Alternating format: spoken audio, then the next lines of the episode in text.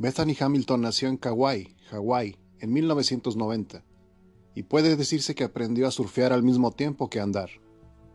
Su infancia transcurrió entre olas y tablas de surf. A los ocho años ganó su primera competición. A los diez ya era una firme promesa. Toda la vida de Bethany parecía estar escrito. Primero pasaría por la World Qualifying Series, después ascendería en las filas del World Tour y finalmente ganaría el título. Ese era el plan. La manera en que surfeaba a esa edad era casi única. Estaba dando los pasos correctos, tenía la cabeza bien asentada y contaba con el apoyo de sus padres. Todo, en efecto, parecía estar a la vuelta de la esquina. El surf profesional, una carrera directa al título, la gloria tal vez. Pero entonces llegó la mañana de aquel 31 de octubre del 2003. Bethany fue a la playa para practicar surf. No iba sola. Como de costumbre, le acompañaban unos amigos. Mientras Bethany esperaba una serie, un tiburón tigre apareció de la nada y arrancó su brazo izquierdo de cuajo, dejando entre el agua y la arena de la playa el 60% de su sangre. La joven llegó al hospital viva gracias a sus amigos. Sobrevivió de milagro, pero ya nada volvería a ser igual. En unos segundos, de ser una prometedora estrella de surf, había pasado a ser la superviviente de un ataque de tiburón. Cualquiera de nosotros seguramente habría caído en una profunda depresión. Muchos incluso habríamos desterrado la palabra mar de nuestro diccionario vital. Bethany no.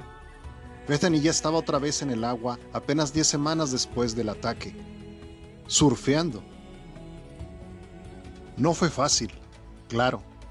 Bethany tuvo que asimilar el golpe, superar esos miedos y aprender a vivir con un solo brazo. Y seguramente pasó por bajones inimaginables, pero no se rindió. Con la ayuda de sus padres y sus hermanos, se sobrepuso a todos los obstáculos y siguió haciendo lo que la hacía más feliz, surfear. Nunca se puso límites, tampoco dejó de soñar. Competir en el tour, ganar un título mundial, siguieron siendo sus metas. Puede sonar cursi, pero es así. Los sueños, sí, los sueños, tienen fuerza suficiente para obligar a la vida, aunque sea no más que un horizonte imposible, escribió Gil de Viedma, y Bethany es la mejor prueba de que el poeta no se equivocaba. Un año después de perder el brazo, ganó el campeonato nacional. En 2008 quedó subcampeona del mundo junior en 2014 ganó el Pipeline Women Pro y en 2016 cautivó al mundo en el Fiji Pro. No hay palabras para describir su actuación en Cold Break. Bethany llegó a Fiji con su bebé y su esposo a cuestas. Enlazó los giros más espectaculares de la prueba y dejó en cada ola un rastro impresionante de talento. Venció a Tyler Wright, que aquel mismo año se proclamaría campeona del mundo Ganó también a la gran Stephanie Gilmore, seis veces campeona del mundo. Y solo cayó en semifinales ante Joan Fay, quien terminaría embolsándose el evento. Para ella, hay una distinción entre estar impresionado con lo que alguien puede hacer con un solo brazo y estar impresionado con lo que puede hacer. Punto. Y Hamilton preferiría que su historia de superación no eclipsara su enorme talento sobre las olas esa potencia suya y esa técnica que están más allá de las palabras. Sé que eso me perseguirá para siempre, confesó Bethany a Ashton Douglas durante una conversación en Baja California. Es inevitable, pero vamos, miremos un poco más allá. No hay duda de que Bethany es un ejemplo de superación, un ícono de nuestro tiempo.